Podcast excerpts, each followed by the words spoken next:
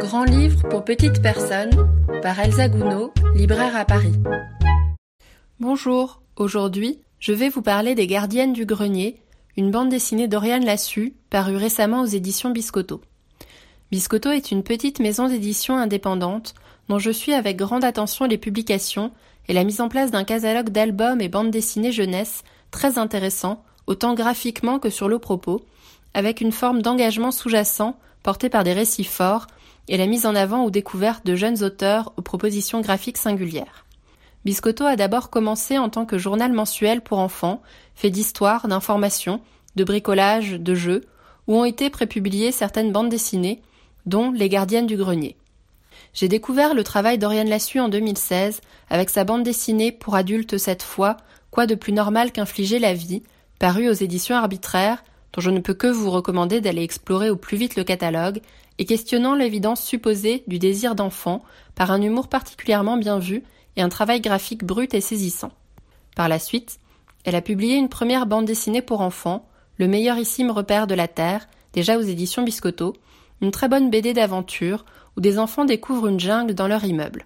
On y voit déjà un certain attrait pour des questions touchant à la nature, l'écologie, les animaux, et notamment les animaux peu communs dans les livres pour enfants, entre le fourmilier de cette précédente bande dessinée et les chauves-souris ici.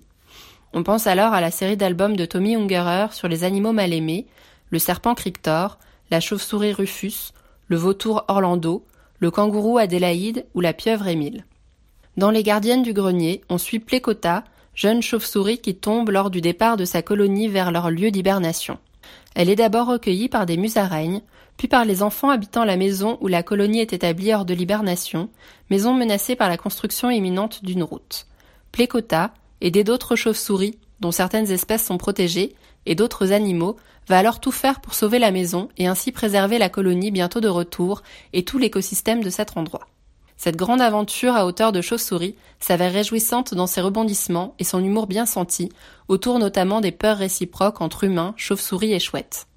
En sous-texte sont évoquées des notions d'entraide, d'écologie, de surconsommation et de protection d'un écosystème entier, et non seulement des espèces protégées. Le message franc est alors aussi écologiste que bienveillant. Lire ici mêlé humour, tendresse et engagement fait un bien fou. À cela s'ajoute un intérêt documentaire avec des informations sur les chauves-souris ou d'autres espèces animales distillées au fil de l'aventure, que ce soit sur les ultrasons, des particularités physiques ou d'autres détails faisant partie du mode de vie de ces petits animaux des campagnes que l'on ignore souvent. Est à noter de plus le très bon dossier final expliquant concrètement ce qu'il faut faire si l'on retrouve une chauve-souris. Et l'on se prend alors à guetter les petits bruits dehors et à imaginer en croiser une furtivement, même s'il faudra déjà attendre la fin de leur hibernation pour cela. Pour déployer cette aventure, voilà que le travail graphique d'Oriane Lassu s'avère particulièrement intéressant. Son trait est fin, vif et fouillé, avec une nature et des décors foisonnants à découvrir, et un gaufrier évolutif qui fonctionne particulièrement bien, avec principalement de petites cases donnant un effet de mouvement suivant la vitesse des chauves-souris et la fugacité de leur présence, mais se retrouvant parfois intercalées de cases plus grandes, donnant à voir la beauté des décors.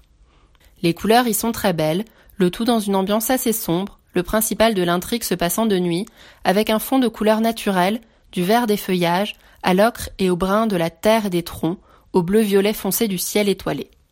Cela se trouve rehaussé par des touches de couleurs vives et chaudes, mettant l'accent sur certains points des images.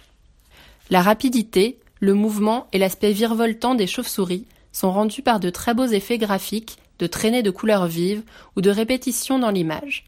À noter de plus la très belle fabrication du livre et notamment les somptueuses pages de garde reprenant en motif la chauve-souris entourée de plantes dans une très belle composition. J'espère vous avoir donné envie de découvrir cette bande dessinée que je conseille à partir de 8 ans, Les Gardiennes du Grenier d'Oriane Lassu aux éditions Biscotto au prix de 14 euros. Moi, j'ai hâte de découvrir les prochains livres d'Oriane Lassu et espère y voir encore d'autres animaux peu connus ou reconnus.